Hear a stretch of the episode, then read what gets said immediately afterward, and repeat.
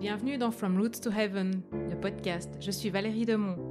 From Roots to Heaven, c'est des interviews de dirigeants, d'entrepreneurs, de marketeurs qui partagent à cœur ouvert leur parcours, leur personnalité, des outils pour maintenir leur équilibre dans un monde pressé et pour mieux communiquer sainement, sereinement et avec profondeur en ligne et hors ligne. Pour soutenir From Roots to Heaven, abonnez-vous, annotez et partagez autant que vous voudrez. Bonjour, c'est Valérie Demont. Bienvenue dans From Roots to Heaven dans ce nouvel épisode. Euh, je me suis rendue à Cressier euh, chez Egerpomp pour rencontrer Michel Grimm, euh, qui est responsable du business développement de cette entreprise et qui est aussi le petit-fils du propriétaire. Comme il voyage beaucoup, moi j'avais envie de l'interviewer sur son équilibre de vie et la gestion de ses déplacements. C'était mon idée euh, principale quand je l'ai contacté. Et hum, quand je lui ai envoyé les, questions que j'avais envie de lui poser, il m'a dit oh, J'ai des choses à te raconter. Et, hum, et puis, on a dû déplacer euh, notre rendez-vous au moins trois fois. Et il faut croire que c'était pas le bon moment. Quand on s'est vu euh, en off, juste avant de commencer à enregistrer, il s'est passé vraiment plein de choses. On s'est reconnu sur des ressentis du, par rapport à des vécus qu'on a eus. Et je pense dans ce dans cet épisode, il se passe euh, voilà des choses un peu impalpables. Euh, en tout cas, ouais, c'était vraiment un épisode hors du commun pour moi, avec beaucoup beaucoup de proximité, de transparence, de confiance, de confidence. Euh, voilà, donc je ne veux pas spoiler. et donc je, je, vous laisse découvrir notre discussion. Je tiens juste simplement à remercier la vie euh, d'avoir mis Michel sur euh, mon chemin et surtout à Michel pour euh, m'avoir accordé du temps et avoir été tellement sincère dans nos échanges. C'était vraiment un merveilleux moment et j'espère que vous aurez énormément de plaisir à l'écouter.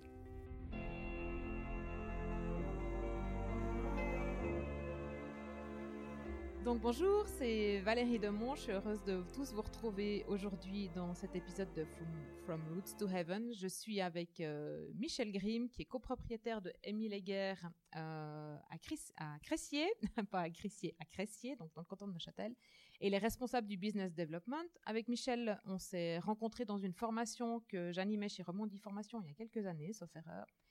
Et puis, euh, je me suis dit que ouais, ça serait vraiment bien que vous entendiez Michel et vous verrez pourquoi tout au long de cette interview. Je vous garde la surprise. Michel, merci beaucoup de nous recevoir. Bonjour Valérie, merci. Est-ce que euh, tu veux rapidement enfin, te présenter, raconter un petit peu ton parcours? Oui, ben, bien volontiers. Alors, Michel Grimm, j'ai 57 ans. Euh, je travaille dans une entreprise familiale, donc l'entreprise Émile Heger. Émile Heger était mon grand-père. Et puis j'ai rejoint l'entreprise il y a 30 ans. Euh, j'ai fait un apprentissage de mécanicien avant, suivi d'un technicum comme ingénieur électronicien. Ensuite, j'ai travaillé dans une, une start-up déjà à l'époque, euh, 4 ans avant de revenir, de venir ici dans l'entreprise. Euh, notre produit, on vend des pompes, on fabrique des pompes. Donc, euh, on somme, on pompe des liquides donc pompe euh, genre step d'épuration. Exactement. Donc on pompe tout sauf de l'eau propre parce que c'est trop facile pour nous.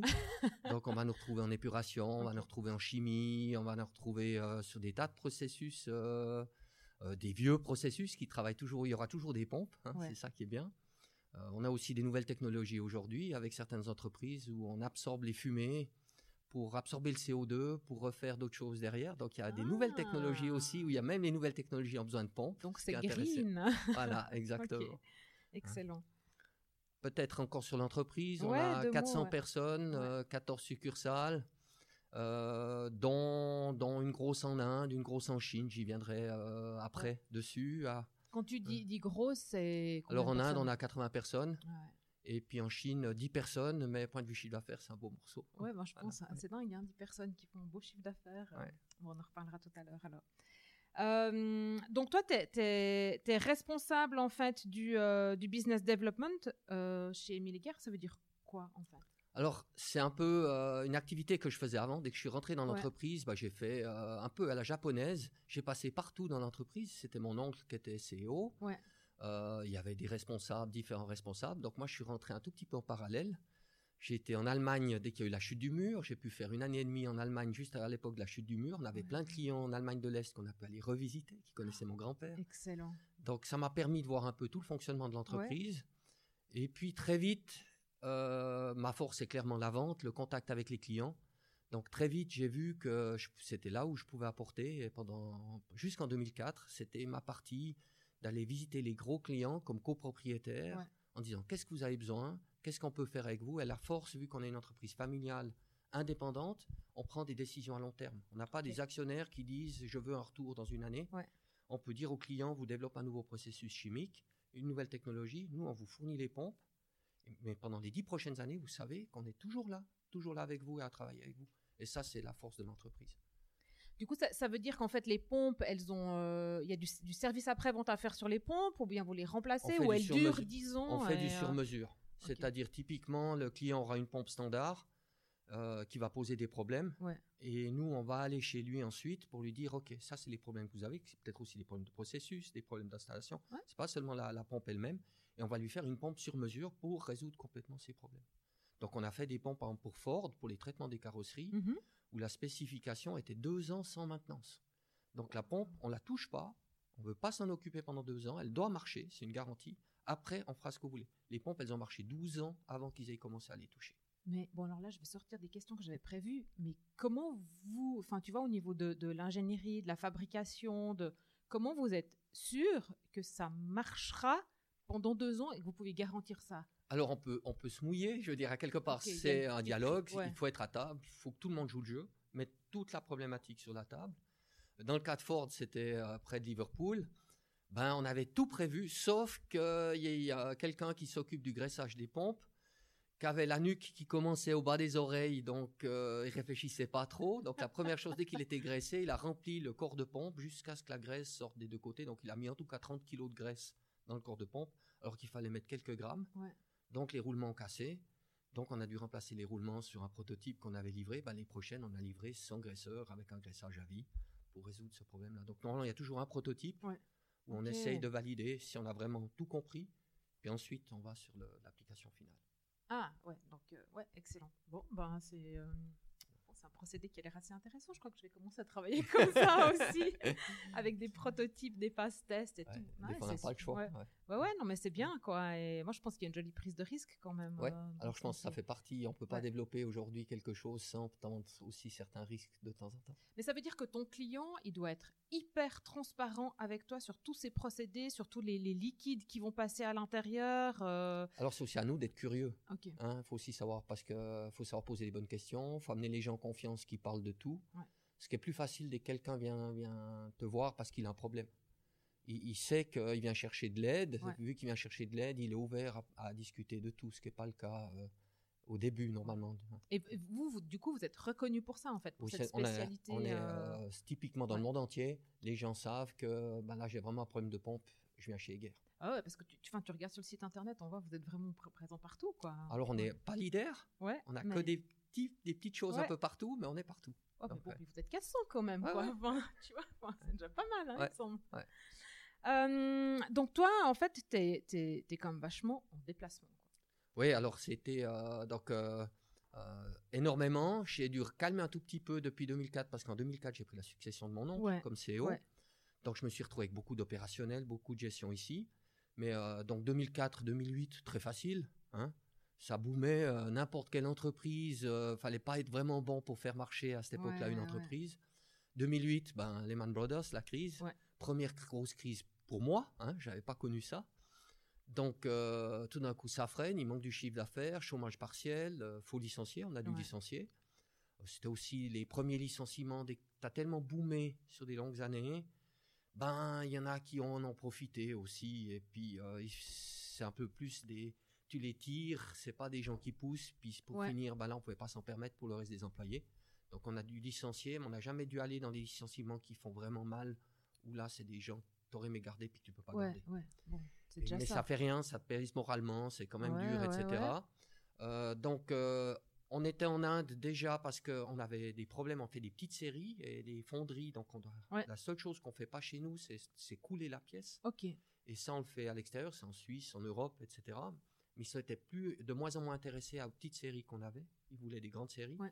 Donc on était en Inde, pas pour être moins cher, mais pour obtenir de la fonte de qualité en utilisant un autre processus de coulée. Ouais. Et, euh, et en somme, et on a commencé 2004. Et 2000 2010, 2011, ben, on a eu vraiment cet apport de l'Inde à ce moment-là. C'était Ouais. pas une délocalisation. Donc, euh, les gens Non, ont une, vu une ici, c'est un ajout. de- ouais, c'est un ajout et euh, ça a bien joué. Et puis, euh, ben, j'ai tapé, je suis dans le caractère comme ça. Moi, j'étais no limits. hein. Ouais. Je, faisais du, je travaillais euh, énormément d'heures, énormément de déplacements. Je faisais de l'ultra. En plus, je fais du sport, donc de l'ultra, de la course à pied, Ouais. mais des très longues distances.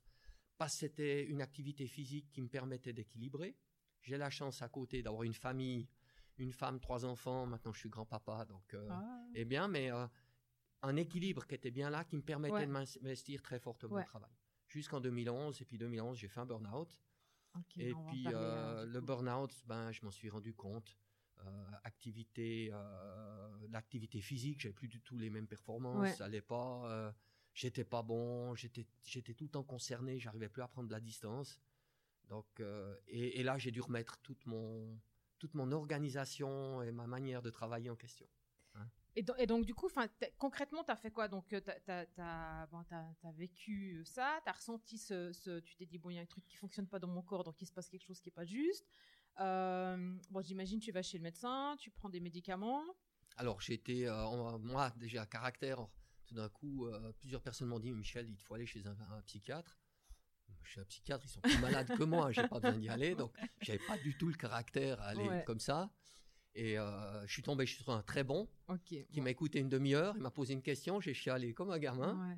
Et là, j'ai réalisé que ça allait vraiment pas, mais je pouvais pas arrêter de travailler. Il y avait, c'était donc la- Bon, la- t'as- t'as 400 employés Ouais, et tout, et j'avais l'équipe autour de moi, était une équipe d'exécutants. Ouais. J'avais personne Qui était autour de moi. C'était comme ça que ça s'était fait. Ouais. Qui était, euh, c'est aussi comme ça que fonctionnaient beaucoup d'entreprises avant. Il y a le patriarche et tout le monde qui suivait. Mais seulement dès que le patriarche, tout d'un coup, il est un peu, euh, il est plus performant, Ouais. euh, bah, j'avais pas du tout l'équipe à côté. Donc j'ai dû, euh, j'ai pris des médicaments, j'ai continué Ouais. à travailler et j'ai dû reconstruire toute l'équipe pour avoir des gens qui, qui me soutiennent et qui m'aident à avancer. Euh, et ça a duré 4 ans Ouais. de, de co- construction jusqu'en 2015 où j'ai pu re- reprendre un CEO qui a repris toute la partie. Ouais. Donc j'ai laissé mon poste de CEO euh, et, euh, à M. Krenbull. Et moi, j'ai pu à ce moment-là rebasculer sur ce travail que j'aimais beaucoup faire en m'occupant de tout ce qui est hors Europe et euh, surtout du business développement chez des clients clés. Du coup, toi, tu, tu vis comment le, le fait d'être petit-fils du fondateur et de, de laisser ta place, tu vois, de, de dirigeant à quelqu'un d'externe?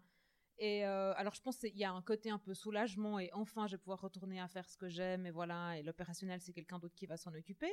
Mais enfin, du coup, tu as, un peu moins d'implication dans l'entreprise et euh, tu, tu vis ça difficilement ou Alors, ça se le, passe? ouais, alors, alors c'est déjà une. euh, dès que tout d'un coup, pour la première fois, tu tapes dans tes limites, Ouais. ben elles sont là, tu dois les réaliser. Voilà. Malheureusement, t'es pas à nos limites. Tout d'un coup, C'est euh, horrible, hein. ça freine. Et euh, d'abord, faut apprendre à les- la reconnaître, à Ouais. reconnaître comment les gérer. Puis ensuite, ben, c'est évident qu'on peut plus tout faire. Ouais. Au moment où on a accepté ça, on réalise qu'on peut plus tout faire.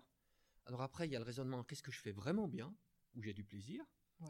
Et puis qu'est-ce que peut-être qu'un autre pourrait mieux le faire que moi. Ouais, c'est ça. Et euh, dans une entreprise familiale, on est souvent aveugle parce qu'on on vit euh, en autarcie chez Ouais, nous. ouais. On bosse bien, tout le monde se donne à fond, euh, mais il y a des choses qu'on n'a pas apprises. Moi, j'ai pas fait un IMBA, j'ai pas fait des tas de choses qui m'auraient peut-être aidé. J'ai Ouais. pas eu le temps. C'est comme ça, comme ça que c'est s'est donné. Donc de prendre tout d'un coup quelqu'un qui a une très grosse expérience, un très gros bagage ailleurs, et de ramener ce bagage dans l'entreprise familiale, c'est une chance pour l'entreprise familiale. C'est un apport parce que c'est des choses qu'on n'aurait jamais pu apporter, donc on va être plus fort à l'avenir. Donc rien que pour ça, c'est pas seulement un soulagement personnel, c'est aussi une chance pour, pour, pour moi, parce que moi j'apprends des tas de choses, Ouais, pas pu apprendre clair, autrement, quoi. et pour toute l'équipe. Parce que euh, parce qu'on sait qu'après ça, euh, à la place d'en avoir une faiblesse et d'en avoir souffert, on arrivera à construire quelque chose qui est encore plus fort après qu'avant. Ouais. Et puis, je, je vois qu'à un moment donné, tu étais suffisamment euh, smart pour te dire, moi, je, je peux plus tout faire. Alors après, c'est peut-être aussi une question de, de physique, hein, tu vois, tu, tu te rends compte que, ou de, de- de- d'espace-temps, tu te dis, c'est plus possible. Bonne et je suis assez intelligent pour le reconnaître et me dire, j'ai besoin de quelle force euh, parce que moi, je suis pas suffisamment euh, douée, je peux le faire, mais pas aussi bien que quelqu'un d'autre. Et, euh, et du coup, j'ai besoin de quelle force Et ça, je trouve que ça, c'est juste génial pour la pérennité de l'entreprise, d'arriver à prendre suffisamment de recul pour euh, se désimpliquer un peu, surtout quand il y a cette émotion par rapport à l'entreprise familiale. Alors, tu n'as pas le choix. Je veux dire, à quelque part, c'est 400 familles, c'est 400 employés, 400 familles. Tu peux pas. On a, moi, j'ai pris des engagements avec ces, dès que j'ai euh, construit Egerinde. Aujourd'hui, c'est 80 personnes, c'est 80 C'est des engagements que c'est comme une famille. Je peux pas laisser tomber ça. Donc, euh, il me faut de l'aide. Il me faut simplement de l'aide. Tu dois reconnaître que là, euh, il faut ramener du monde, il faut ramener des gens avec de l'expérience euh, qui sont capables de prendre des décisions, de me challenger, de me dire non aussi. Certaines fois, j'ai dû aussi apprendre à ce qu'on puisse me dire non de temps en temps. Ça doit pas être facile. Hein, et, euh, mais, dès qu'on voit le, c'est le seul moyen d'assurer, d'assurer, d'avancer correctement en période de crise. Depuis 2009, on n'a pas arrêté. L'industrie en Suisse à pas arrêter de ramasser une baffe derrière ah l'autre.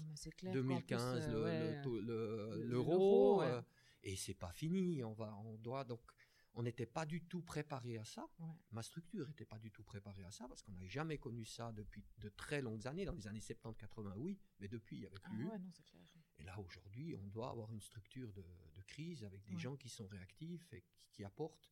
Donc, ce qu'on exige aujourd'hui d'une PME familiale, et donc de sa direction et, de ses propriétaires. C'est tout autre chose un peu de ce que tu étais euh, exigé à l'époque. Ouais, non, c'est clair. Quoi, tu peux, tu peux plus diriger comme, euh, enfin, tu vois la notion de patriarche comme tu disais tout à l'heure, quoi, ça n'existe plus maintenant. Enfin, il faut être tellement réactif et, avoir tellement de, de compétences. Quoi. Ouais, ça. T'es plus patron euh, comme tu étais à l'époque en sachant faire ton métier puis un peu gérer des gens, quoi. C'est plus possible, quoi. Rien qu'avec la digitalisation, quoi. Exactement. Ouais.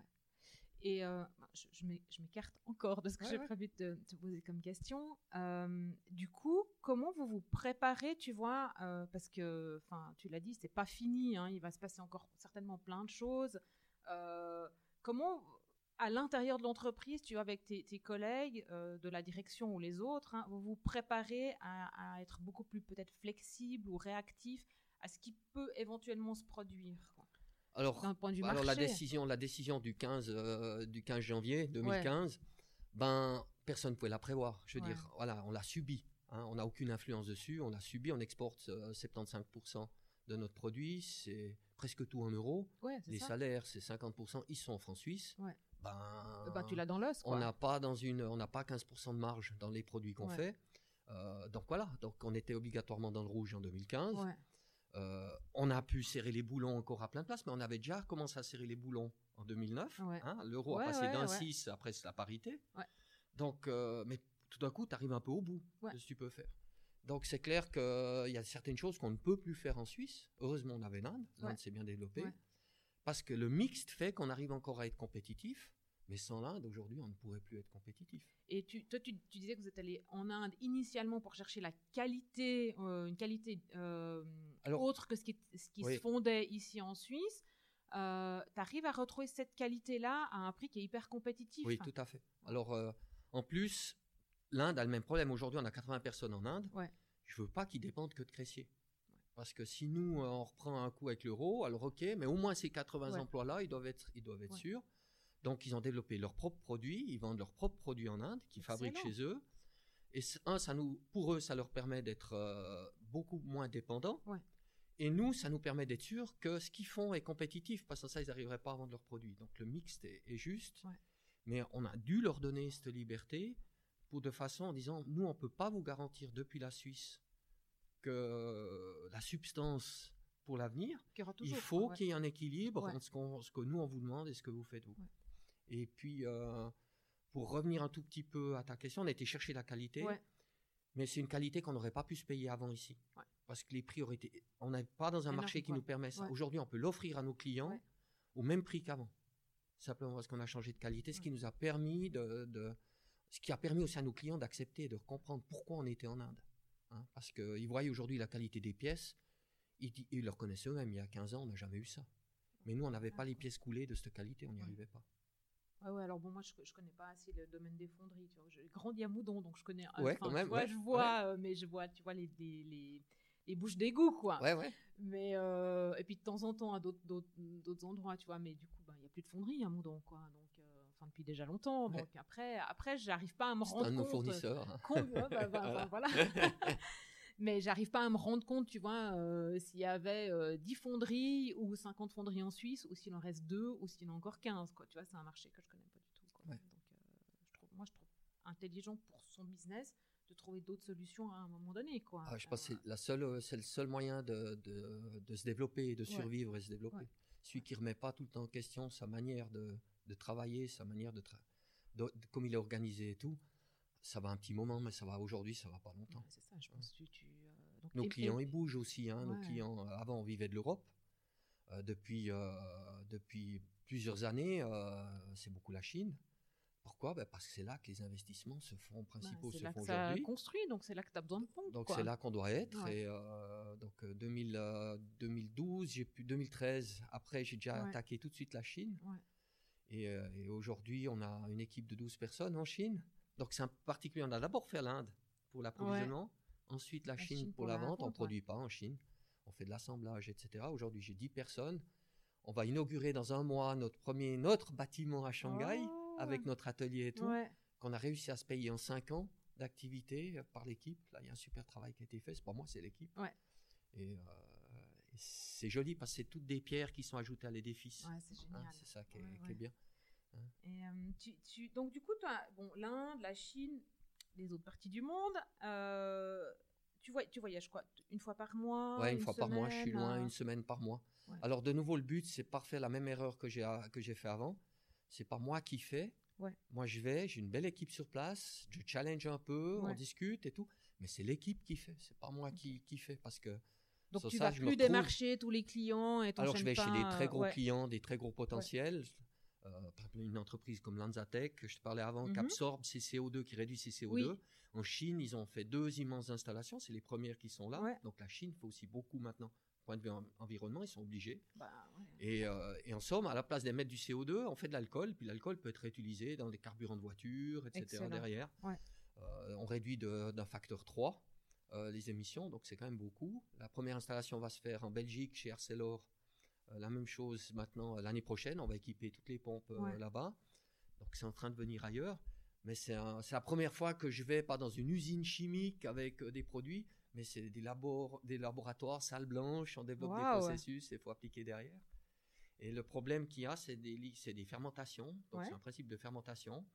Et ça dégage du gaz. Et on est les seuls pompistes dans le monde qui est capable de pomper des liquides fortement aérés Avec des solides. Ouais. Donc on a du solide, on a du liquide et on a du gaz dedans et on, a- on doit pomper ça. Bon, bah là, De vous avez un continue. super avantage compétitif Voilà, du coup. En exactement, plus, donc. avec la tendance euh, verte, écolo et tout qu'on qu'on Ouais, c'est une belle carte de visite, quoi. quoi, parce que Ouais, ça, ça, on est souvent dans des endroits très pollués, parce que c'est là a la grosse industrie.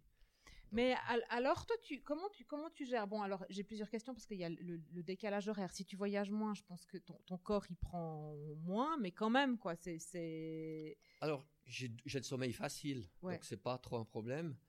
C'est surtout, je pense, un travail, tu dois accepter, tu dois tout de suite te mettre à l'heure de l'endroit. Et puis, puis dès que, ben, dès que tu arrives, dès qu'on voit, dès que je pars ici, je pars ici à 1h de l'après-midi, j'arrive à 7h du matin à Shanghai. Ouais. Tu as dormi peut-être 2-3 heures dans l'avion, tu pas obligatoirement bien dormi. Ouais, ouais. Tu bosses toute ta journée, mais tu bosses toute la journée, donc tu pas le temps de réfléchir, tu es un peu fatigué. Puis le soir, tu vas manger, tu bois peut-être une bière, bah, tu vas te coucher, tu ouais. vas une Tu dors, nuit. quoi. Ouais. Donc, ok. Hein. Et euh, comment tu gères le, le, le relationnel avec tes clients? Parce que c'est vraiment c'est des cultures qui sont différentes. hein. Alors, Comment, tu, tu, comment tu- ça se passe? Enfin, Vous avez des interprètes ou euh, Alors moi, je suis pas du tu- tout habitué à, à- ben, au podcast. hein, c'est Ouais, mon ouais. premier. Je suis pas du tout habitué. Il y a des, t- tout ce qui est réseaux sociaux et tout. Je suis un peu la vieille école. Moi, j'aime bien m'asseoir à table avec les gens. Ouais. hein. donc euh, dès que je vais à quelque part, je suis curieux. euh, on n'est pas chez soi. hein, c'est déjà, on est chez eux. Ouais. Donc euh, faut, faut être curieux, faut écouter. Euh, Il y a des choses qu'on fait chez nous, il y a des choses qu'on fait pas chez eux. Puis après, on peut discuter aussi, leur apprendre aussi. Par exemple, en Chine, ils ont l'habitude de te servir énormément à manger. Parce qu'un bon hôte, il te donne trop à manger. ok. Mais t'es pas obligé de tout manger. quoi. Euh, alors c'est justement le problème. Moi, mon éducation depuis gamin, on finit son assiette. Ouais, c'est ça. Et chez eux, faut surtout pas finir l'assiette parce que ça veut dire qu'ils t'ont pas donné assez à manger. Oh mon dieu. hein? Donc, Ouais. moi, je voyais toute cette nourriture qui était sur cette table, ça me faisait mal au cœur. Mais, mais Donc comment t'es arrivé à. t'as- tu commences à en discuter, ouais. et tu leur dis, mais tout d'un coup, tu leur expliques comment est ton éducation. Chez nous, ben, la nourriture, c'est quelque chose de précieux, donc on l'a fini. Ouais. Euh, en plus, en Inde, c'est encore, euh, encore une autre problématique. ouais, ouais, ouais. Donc, tu leur dis, mais moi, je peux pas, j'ai de la peine là, j'ai de la peine dès que je vois sortir de table. Alors maintenant, aujourd'hui, ils ont évolué, ils prennent ça à la maison. Ok. Ah, Ah, ils font des- aussi des doggy bags, ils prennent à la maison, ouais. puis comme ça, ils mangent les restes. Ouais, parce que c'est dommage. Et, et puis, ils ont aussi eux, appris ça. Euh, alors, en Inde, j'ai eu la situation où c'était les grands-parents qui venaient te servir. Parce qu'en Inde, dès que tu es invité à quelque part, c'est toute la famille qui doit te servir. Donc, Oh tu es tout seul à table et tu as tout le monde qui tourne autour pour te servir. Oh mon dieu. Et moi, alors, c'était instantané. La table, c'est l'endroit de dialogue. Bah, ouais, c'est ça. hein. Donc, je, ah, moi, je peux pas manger comme ça. Je peux pas manger. Avec des personnes de 80 ans, 70, 80 ans qui te passent derrière pour te servir, je peux pas. Non, non, c'est, je, je pense Donc, que ouais, ça, on s'asseye- On s'asseye tous à table et puis on mange tous ensemble. Ouais. Et aujourd'hui, ils ont gardé cette habitude de s'asseoir à table et de Ah, manger. Ouais, ouais. wow. Alors tu peux, mais d'abord tu dois écouter, tu dois comprendre pourquoi ils le font, Ouais, et puis ensuite expliquer le. Et ça, je trouve que c'est extraordinaire. c'est génial. Et puis, au point de vue humain, enfin, je veux dire, du coup, tu, tu crées des super relations en fait avec tes clients. Comme Oui, ça. oui, euh, des- ça devient de l'amitié. C'est pas seulement du, euh, du business, Ouais. c'est de l'amitié. Donc, mais ça, ça vient, ça se construit. hein, ça met, ça- Ouais, c'est clair. Du coup, combien de temps tu, dis, enfin voilà. Bon, déjà, je pense que tu, tu, tu signes pas un client pour des pompes à je sais pas combien de. Alors, tu sais, en- en tu vois, Chine, en claquant on- des doigts, quoi. oui, mais en ou- Chine, des fois, c'est intéressant. Tu vas, tu, tu fais une offre. On a eu le cas en, en, en Thaï- à Taïwan. Alors, Taïwan est un peu particulier parce que c'est des gens qui ont quand même une bonne éducation, Ouais. hein, ce qui n'est pas toujours le cas euh, dans d'autres pays.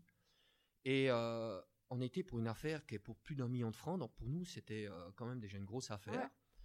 Et on été discuté techniquement avec le, le- les ingénieurs, mais c'était euh, c'était une entreprise familiale de 30 000 personnes. Donc le soir, euh, j'ai vu, on soupait avec les deux frères. Il y en a un qui fait la finance et l'autre Ouais. qui fait la technique. Ok. Et on s'est assis à table, donc la table ronde. euh, comme c'est à Taïwan, tu as le repas et tu as le campei avec les verres de whisky. Donc tu te regardes dans les yeux, c'est cul sec, le verre de whisky, tu le poses. Euh, alors ils étaient huit, on était deux. Donc première chose, ben écoutez, nous on est que deux, vous êtes huit, donc on le fait tous ensemble. Parce que Ça, sinon, ça- ça ça peut va pas pas aller. aller. Et puis, euh, on a passé toute la soirée à discuter un peu technique, un peu- mais surtout pas de l'affaire, surtout pas de notre offre, Ouais. surtout pas de nous. Il y avait des questions un peu sur l'entreprise, sur la famille, etc.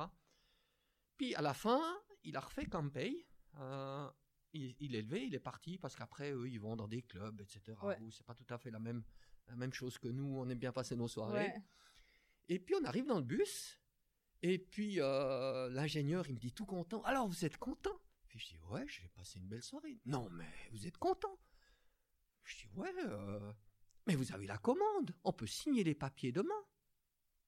Puis je, mais je dis on n'a même pas discuté de Mais commercial. à, à- on à n'a cause pas du discuté. dernier. euh, Il a dit ah si si, il a fait euh, ça veut dire qu'il accep- il vous accepté comme fournisseur. Il a accepté votre offre. Demain on peut signer les papiers. Et ça fait 12 ans qu'on travaille avec ce client et qu'on fait entre un demi-million et un million de chiffre d'affaires toutes les années et tout. Et moi, j'ai eu un problème. On a livré de la fonte qui avait certains défauts et euh, j'ai dû aller présenter mes excuses. Ouais. J'ai été le voir avec la bouteille de whisky la plus chère que j'ai jamais achetée pour présenter mes Ouais. excuses. Il m'a dit non, mais je sais que vous êtes derrière, que vous allez remplacer tout le matériel. Il n'y a pas de discussion. Mon équipe m'a dit que c'était super. Et c'est comme ça qu'on on doit réaliser qu'on n'est pas chez nous, on est chez eux. Donc si on veut faire du business chez eux, ben, on doit être humble Ouais. et, et accepter le- les différences. Ouais, ouais, ça doit être, ça doit être hyper enrichissant. Exactement. euh, Mais tu sais que c'est aussi une, une richesse après ici. Il y a plein de choses aujourd'hui que je fais différemment. Ah ouais, mais je suis, je suis Euh, convaincue. cette, quoi, ouais. cette manière de, de- Avant, je donnais, j'étais trop droit. hein. C'était Ouais. Une réponse, c'était pain. Hein. Elle, elle venait droit en face. Et Maintenant, puis, tu mets les formes. ben, c'est-à-dire, je laisse une petite porte ouverte quand même que la personne ne perde pas trop la face suivant la bêtise qu'elle a faite. Ouais. Parce que de façon à pas la tuer tout de suite. hein. Mais euh, ça, c'est typiquement une culture asiatique. Tu as Ouais. vraiment cette culture asiatique euh, où euh, tu, ne, tu ne montres pas une personne du doigt. T'expliques où est le problème, la personne saura très bien que, elle que a c'est sa bonne. responsabilité ou Elle pas. n'a pas quoi, été ouais. bonne. T'as pas besoin de lui le dire et de, de la mettre, de la confronter à ça. Ouais, parce que je pense elle, elle, elle est déjà assez mal elle-même sans plus Exactement, rajouter une ouais. couche. Quoi. Ouais. Non, mais c'est, c'est, euh, c'est- mais je pense que ça a apporté, ça a apporté beaucoup de choses. J'ai, j'ai pu prendre aussi toute mon équipe ici. Ouais. Et, et- et en somme, ils ont appris eux aussi énormément grâce à ça. Hein, donc ça enrichit euh, tout le monde. Quoi. Et Et, euh, et- donc toute ton équipe, ça veut dire le, le gens dans les bureaux ou bien ceux qui sont Alors à j'ai un management ou, team, euh, j'ai une équipe autour ouais. hein, qui, est, qui est proche, euh, donc euh, qui, qui elle euh, s'occupe de finances, s'occupe de production, etc. Donc qui sont en collaboration avec l'Inde Mm. très souvent. Mais, mais l'Inde est devenue une part de la famille. Ils ont juste une couleur de peau différente, Ouais. mais ils sont parce qu'on est au sud de l'Inde. Ouais. Mais euh, c'est absolument euh, éguerre.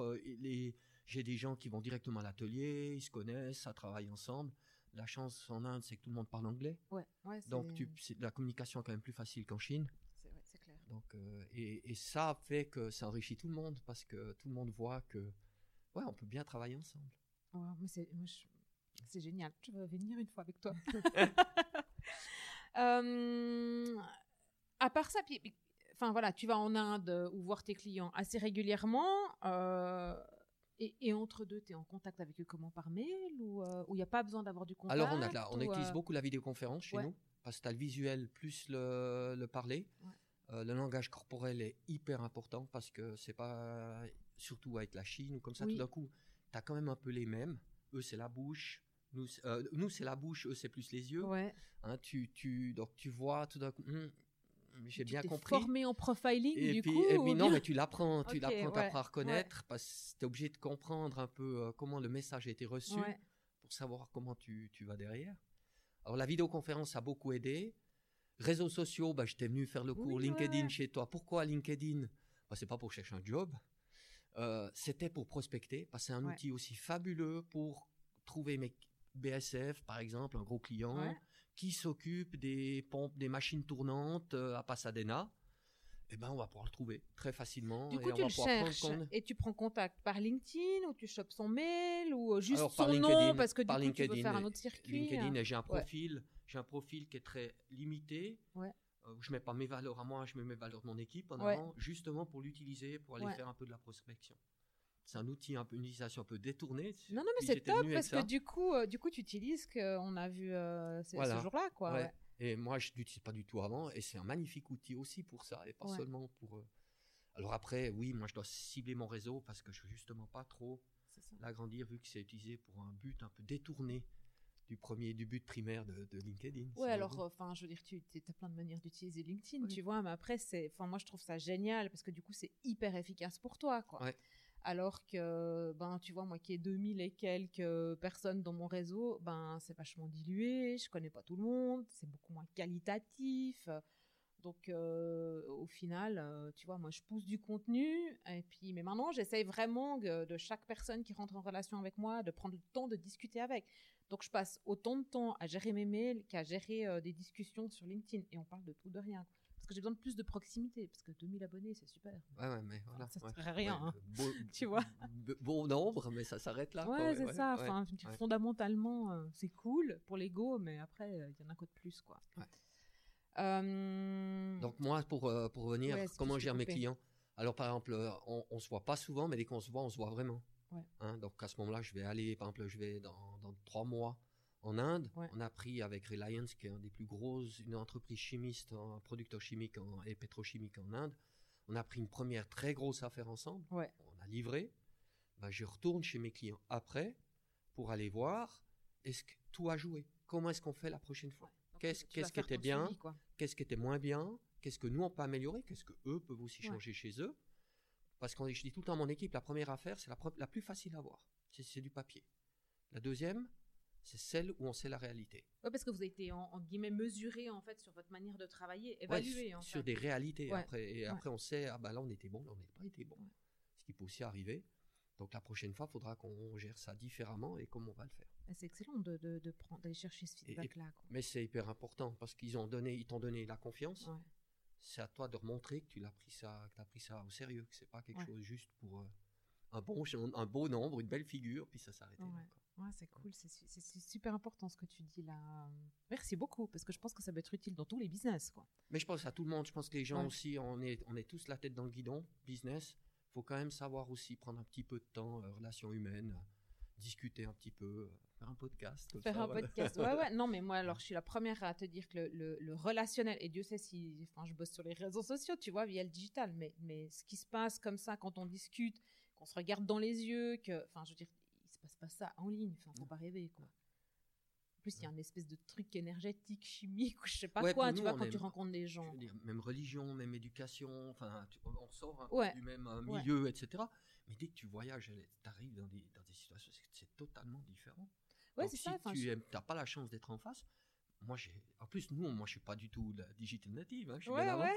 Donc, on n'a pas du tout l'habitude, on n'a pas les bons, les bons feelings là-dessus, donc on n'y arrive pas. Moi, j'y arrive simplement pas. Quoi.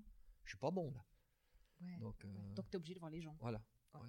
Alors, euh, quel- je j'aime pas le téléphone parce que justement, le téléphone, t'as pas ce body language derrière. Non, je préfère prendre l'avion. Je préfère prendre l'avion. Euh, puis, puis me dire, bah, je suis là, on doit discuter. Il y a, il y a quelque chose qui n'a pas joué, un problème qui n'a pas joué. Je prends l'avion, on vient, on s'asseye ensemble. Mais au moins, je suis sûr que dès que je reviens, j'ai vraiment cerné toute la problématique et qu'on ne refait pas 40 mails qui font du ping-pong avec euh, l'insatisfaction qui augmente. C'est plus efficace. Ouais. Parce qu'en plus, ah bon, après, quand tu écris aussi, euh, voilà, est-ce que c'était ironique? Est-ce que c'était second degré? Est-ce que c'était. hein, Est-ce que vraiment il y a autant de gravité que ce qui est écrit? Enfin voilà, et tu.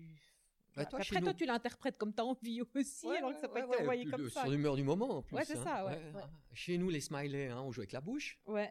Mais euh, t'envoies un smile avec la bouche, t'es sûr qu'en en Chine, ils comprennent pas. ouais, ouais. Eux, c'est les yeux qui sourient ou les yeux qui pleurent. Donc, t'as- et les smileys sont complètement différents. Excellent. Donc, il y a des, il y a des choses, Ouais, tu dis, ouais, ok. ouais, euh. Mais euh, après, à l'interne ici, est-ce que pour toi, dans ton, ta manière de gérer tes- ton, ton équipe, c'est hyper important de se voir? Enfin, vous faites des séances, vous faites du one-to-one vous, Oui. euh, Oui, alors euh, la, la jeune génération est plus habituée aux mails, etc. ouais, c'est ça. non, on essaye, on tourne, on est une entreprise encore humaine, hein, Ouais. c'est une dimension humaine. Donc on se connaît, on, connaît les gens. Dès qu'on va, on connaît pas seulement ce qu'ils font comme travail, on connaît aussi un peu leur situation familiale, ou etc. Donc ce qui permet d'échanger aussi sur d'autres choses, Ouais. et puis dans ce relationnel-là. Ce qui n'est pas toujours facile dès que tu voyages beaucoup. Ouais. Parce que dès que tu reviens, il y a des choses qui sont passées que tu n'as pas obligatoirement suivies. Ouais, ça. Puis tu reviens souvent avec du travail. Hein, tu reviens pas les mains vides, donc tu as aussi plein de choses à faire. Donc pour ça, maintenant, la solution pour moi, c'est parfait parce qu'il y a quelqu'un ici qui s'occupe, euh, qui est là, qui est aussi disponible. Et puis on est très complémentaires ensemble. Donc euh, il a 62 ans, il a encore 3 ans avant de prendre sa retraite. Donc c'est vraiment, il veut donner, c'est pas quelqu'un qui veut Ouais. prendre pour lui et sa carrière, etc. Ouais, ouais, après. ouais. Donc on arrive à vraiment un échange qui est, qui est très enrichissant pour tout le monde et pour l'entreprise. Bon, bah, c'est- juste génial que tu trouves une solution comme ça. Ouais, il faut trouver aussi la personne, Ouais. hein. faut, trouver- faut être prêt à l'accepter. Puis c'est clair. la personne. Ouais, ouais. Euh, donc, euh, toi, est-ce que est-ce que tu as. Tu vois, je je sais pas, j'imagine que tout d'un coup, il y a une pompe qui marche pas, il y a un souci avec un client, enfin voilà. Euh, tu, tu reçois un mail ou un téléphone, ou voilà, tu es informé. Et comment tu, tu gères ce, ce- Tu vois, pour, pour pas péter un câble, ou pour pas t'énerver, ou tu vois, les, les, les tracas du quotidien. Euh, t'as as un truc pour gérer, pour prendre la distance et puis pour dire ok attends je souffle deux minutes avant de répondre. Alors aujourd'hui, j'ai dû l'apprendre. hein. Depuis 2011, j'ai dû l'apprendre parce que c'était la clé. Le problème Ouais. du burn-out, c'est que tu Ouais. n'arrives plus à prendre de distance. Tu es tout le temps impliqué. Ouais. Tu pas bon, tu es impliqué et tu n'as pas le temps de réfléchir correctement. Donc euh, en prenant de la distance aujourd'hui, un, bah, j'ai une équipe qui gère mieux que j'avais à l'époque. Donc il y a moins qui me tombent sur le bureau. J'ai l'avantage, on est une entreprise, on vend un produit technique. Mon background est très technique. Ouais. Donc je suis pas financier, j'ai besoin de bons financiers derrière et tout.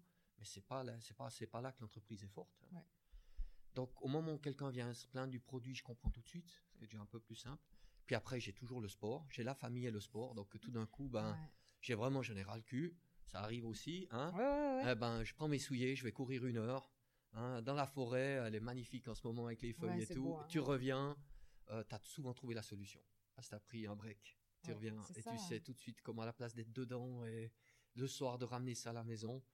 Non, euh, tu ramènes à la maison une solution et pas un problème. Ouais. Ce qui fait que aussi j'ai dû apprendre avec les enfants. euh, dès que tu es loin, souvent loin, Ouais. tu reviens, la famille, elle, elle a besoin de toi, elle veut te voir, c'est normal, mais toi, t'es pas encore prêt à la voir. Ouais. Et euh, on a dû trouver tout un équilibre en leur disant, bah, maintenant, moi, je vais courir une heure. Ouais, parce que tu as besoin de vider. C'est pas parce que je suis euh, de arrivé non, maintenant, j'ai posé mes valises ouais. maintenant, que je suis dispo, non, quoi. je vais courir une heure, dans une heure, je suis dispo Ouais. pour vous. Une douche et je suis dispo pour vous. Et au moment où on a compris ça, c'est beaucoup plus facile le relationnel aussi euh, dans l'équilibre familial, etc. Ouais. Mais tu vois, j'étais chez une, euh, une personne il y, a, 10 jours qui me disait, alors pas pour refaire du podcast, mais qui me disait euh, la famille, c'est comme une entreprise aussi. Alors, forcément qu'on parlait de business. Alors, il n'y a pas l'aspect, tu vois, financier, challenge, enfin voilà, quoique, mais dans, le relationnel humain et puis aussi dans son fonctionnement un petit peu quotidien, quoi. Et euh, moi, j'avais jamais vu la famille comme ça parce que je vois tellement la famille comme du relationnel et de l'émotionnel. Mais, euh, mais je pense que c'est hyper important d'arriver à respecter chaque être dans son entité pour, pouvoir après avoir des relations. Tu vois, enfin, nous, on est trois, donc c'est plus facile. Toi, tu as trois enfants, mais, euh, et plus les petits-enfants. Mais si tu arrives à respecter les besoins de chacun et l'espace de chacun, quand tu te vois à deux, à trois ou à cinq, euh, tu as une meilleure dynamique, en fait. Alors, nous, on avait une. on a toujours. J'ai eu la chance de pouvoir tout le temps, dès que j'étais là, de rentrer à midi. Et puis midi, c'est le moment de la famille parce que les, les enfants sont pas fatigués. Ouais. Euh, tu as toute une dynamique de la journée qui est là. Le soir, on peut aller faire des activités parce qu'il n'y a pas de souci. On a vu les, on a vu tout le monde et c'est à midi, tout était discuté à table. Donc il y avait un échange qui était déjà très enrichissant. J'avais aussi ma chance, c'est un peu vieux jeu. J'avais ma femme qui était à la maison, qui s'occupait de ça. Mais avec le boulot que j'avais et tout, ben, je pouvais pas faire autrement. Ah ben, enfin, à un moment donné. Je partais, je euh, partais le dimanche soir souvent et je revenais le vendredi soir à l'époque et j'avais, j'avais pas été là la semaine. Donc cet équilibre, cette complémentarité était très importante pour y arriver. Et cet échange, il est toujours resté. On, on en discute, on discute de tout, euh, à toujours à table. C'est le meuble le plus important de la, maison pour justement euh, pas rater quelque chose. c'est marrant. Moi, j'ai vécu la même chose en fait en étant gamine. Tu vois, mes parents avaient une entreprise de construction métallique. Je pense que j'en ai parlé dans chaque épisode. non, non, mais, mais tout ça pour dire qu'en fait, ben, tu vois, on rentrait manger. Enfin, maman, elle arrêtait de bosser 11h30 pour aller faire le repas et tout. Nous, on rentrait de l'école. Mon papa, il arrivait midi 10 parce que sur les chapeaux de roue. Mais on avait vraiment, euh, voilà, un, un, repas de famille. On parlait de notre matinée. Lui, il racontait ce qu'il avait vécu au travail. Il discutait d'un peu de client. Il disait tout ce qui se dit ici, ça sort pas d'ici. Et puis, il y avait vraiment, tu vois, un, esprit de discussion, vraiment un échange et un partage. Le soir, c'était un peu plus compliqué parce qu'on avait nos sports respectifs, enfin voilà. Et moi, jusqu'à maintenant, j'avais pas vécu ça dans ma famille euh, actuelle avec mon fils et mon mari, parce que mon mari bah, rentrait pas manger. moi, j'étais toujours un peu en vadrouille. Puis mon fils était, tu vois, euh, à l'accueil de jour et tout. Et, euh, et, puis cet automne, il y a un jour par semaine, en plus du mercredi, mon fils rentre manger. Et je dis, maman, du coup, viens manger. Moi, je dois être là. Euh, ça tombe bien, c'est le lundi, donc c'est pas un jour où tu vois où je me retrouve en formation en entreprise. Mais c'est juste génial, quoi. Ouais, je pense on doit prendre le temps. Hein. Ben, c'est nouveau, c'est comme toute relation, tout. On doit prendre le temps. si on prend pas, on n'arrive pas. Euh, Et puis, hein. moi, je trouve finalement pour avoir fait un peu comme toi, d'avoir alors avec moins d'expérience, parce que je suis, je suis plus jeune, mais mais d'avoir bossé comme une folle et de m'être trop investi et quelque part d'avoir à un moment donné, alors cette fois-là, j'ai pas fait un burn-out, mais euh, avec le décès de mon père, j'ai réalisé plein de choses. Euh, tu dis non, mais attends, bosser comme des fous tout le temps, puis vivre pour ça, puis s'impliquer tellement que finalement ça te grille à l'intérieur. Est-ce que c'est vraiment ça la vie mmh. Ou alors est-ce que la vie c'est ce moment à table à midi euh, avec la famille quoi? Alors tu vois maintenant moi avec mes gamins, j'étais là avec, j'étais loin toute la semaine hein, souvent. Je revenais donc une semaine sur deux, j'étais loin, je voyageais en Europe, mais je voyageais énormément en voiture et tout le temps. Donc ils me voyaient que le week-end. Euh, aujourd'hui, ben, je suis grand-papa.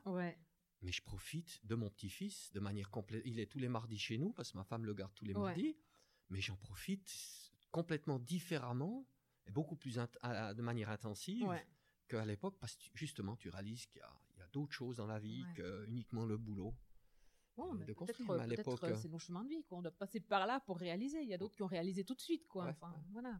Mais après, c'est aussi, euh, je pense, que c'était aussi une question de, d'éducation. Enfin, tu vois, maintenant, il se passe d'autres choses. Enfin, tu vois, les, les Y, en fait, ils ont plus envie de s'éclater dans leur job et de bosser moins, d'avoir un équilibre de vie privée pro. Et puis nous, on était éduqués. Il faut que tu bosses, quoi. Il n'y a rien d'autre dans ta vie. Ah, il y a le euh, job, point enfin l'ultra. Il faut ramener avant, avant de pouvoir avoir. je veux dire, voilà, donc fallait construire, quoi. C'était évident, quoi. Alors bon, ben, on va quand même gentiment arriver au bout parce que ça va être déjà un moment qu'on discute. Euh, si toi, tu avais là maintenant, tu vois, un peu avec le, le, recul euh, sur ta vie, tu fais un arrêt sur image, et si tu te revois, tu vois, je sais pas, à 40 ans ou à 30, est-ce que tu aurais un conseil à te donner Ouais, alors c'est par rapport à l'entreprise. Je pense que je suis rentré trop tôt dans l'entreprise. Dans, dans, le cas, donc je pense dès qu'on prend un challenge comme j'ai pris, c'est très important d'arriver avec, euh, avec un gros bagage déjà derrière. Hein, ce qui n'était pas mon cas. Moi, je suis encore là, typiquement comme les Japonais font. grandis dans Ouais. l'entreprise. Or, les gens, tu travailles très bien avec les gens, mais des fois, tu as un manque de crédibilité. Tu prends des positions, tu prends des positions par rapport à l'estomac, comme Ouais, tu le sens. ouais, ouais. Ça, ça a été juste, hein, la preuve, euh, comme ce que c'est devenu. Ben oui. Mais tu n'as pas, cette- t'as pas cette expérience et ce background qui fait que tu es beaucoup plus mature dans ta prise de décision. Donc, euh, Donc ça veut dire que tu aurais fait quoi? Tu aurais été faire quelques autres entreprises à côté je pense faire que. ton Alors maintenant, j'ai mon ou fils. hein, euh, Ouais. On a une entreprise familiale. Peut-être qu'un jour, ça se fera, peut-être pas. C'est comme est la vie. Donc, c'est c'est sa vie à lui. Puis Donc, si ça se croise ton fils tout- bosse là aussi? Non, non, non, non. Ah. Non, non, il a une autre entreprise. Il travaille dans une autre, une, une grosse entreprise. euh, un challenge, etc. Euh, et, et clairement, euh, d'abord, le but, c'est d'acquérir un tas ouais. d'expériences.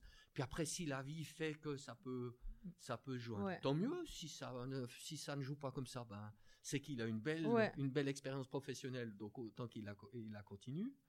Donc, je pense qu'il y a, il y a aussi une, éduca- une, une évolution de, de ce côté-là, l'entreprise familiale. Ouais. Et- et da- si l'entreprise va bien, la famille va bien. Ouais. C'est souvent, mais c'est souvent malheureusement, ça mélange les deux. Et ça complique après euh, ce qui se passe dans la famille, ce qui se passe dans l'entreprise va dans la famille, puis ce qui se passe dans la famille va dans l'entreprise. Et ça, c'est pas bon. Ouais, mais Ça, ouais, pas bon après, le, le truc, c'est que tu es quand même humain, donc tu restes qu'une seule personne, et puis, y a, ma foi, il y a des vases communicants sur lesquels tu peux pas toujours euh, fermer les vannes, quoi. Exactement. Mais, euh, mais Euh. si tu as plus, si t'as plus de maturité, t'es plus, t'es- tu peux être beaucoup plus. Ouais. Je veux dire, euh, si tu dis non, ça a beaucoup plus de valeur peut-être aussi que, Ouais, si que t'as ce un plus grand bagage, peut-être, ouais. Donc, Ouais. Sinon, le reste, euh, non. Tu changerais rien. Non, rien. Ok, Hein. c'est très bien. Et puis, et puis l'expérience du burn-out, c'est, euh, je veux dire, c'était un, un- clairement un plus pour moi. Ouais. Il était très dur. hein, euh, j'ai dû apprendre énormément sur des choses où jamais je. Mais heureusement, parce que c'est, un enregistrement après. Donc, euh, On grandit des moments difficiles, hein, même il- que sur le moment, tu vois pas ça. Mais, euh, ouais, exactement. ouais. Et euh, du, du coup, je, je pose juste encore une question qui a rien à voir avec tout ce que je vais te poser, mais parce que toi, tu approches de la soixantaine, euh, le, le CEO 63 ans, ça, ça se prépare la, la transmission d'une entreprise? Enfin, Alors, on a le- encore des problèmes de succession ici avec mon oncle. C'est pas encore complètement réglé. Donc, Ouais. euh, Monsieur Guerre, qui a 82, qui est tout le temps en train de, de venir ici, Ouais. etc. Alors qu'il n'a plus du tout une activité euh, Ouais. dans l'entreprise. Alors, moi, ça se passera surtout pas comme ça. Donc, Ouais. moi, à 65 ans, j'ai posé des plaques. Euh, 70 ans, je ne suis même plus au conseil et je n'ai plus d'action. Donc, Ouais. mon schéma est clairement défini. Parce que soit il y a une suite dans la famille qui reprend derrière tout, Ouais. euh, soit c'est pas moi à cet âge-là qui vais pouvoir faire le boulot bien. Donc, il faudra bien que quelqu'un d'autre le fasse et qu'il ait le moyen de les faire, c'est-à-dire euh, pour le bien de l'entreprise, pour les 400 emplois qu'on a, de façon à ce qu'il y ait une pérennité dans l'entreprise. Parce qu'à bout d'un moment, tu n'es plus en contact avec la réalité, donc tu vis sur le passé, et au moment où tu vis sur le passé, c'est très dangereux pour une entreprise parce que tu n'arrives pas à évoluer. Ouais, je pense que tu dois surtout tourner plutôt vers l'avenir. Exactement. Ouais. Ok, ouais, c'est génial. Merci beaucoup, Michel, pour ta Ah, transparence. J'ai eu du plaisir aussi, je l'ai jamais fait, sympa. Puis, Ouais, euh, bah, je, voilà. je, je pense pas qu'il y ait beaucoup de gens en Suisse qui ont fait des interviews de podcast, mais euh, ça va changer. Tiens, Ok, très bien. Merci beaucoup. pour l'initiative. avec plaisir. Ouais, merci. À bientôt. À bientôt. Merci d'avoir écouté From Roots to Heaven. Si vous avez aimé l'épisode, dites-le avec des étoiles sur iTunes, 5 ça serait génial, et puis partagez-le sans modération. Pour ne rien manquer, abonnez-vous à ma newsletter sur valeriedemont.ch slash newsletter. Vous me trouverez aussi sur LinkedIn, sur Insta et Facebook. Remontez-moi vos questions, vos remarques et aussi les invités que vous aimeriez entendre. À très vite dans From Roots to Heaven.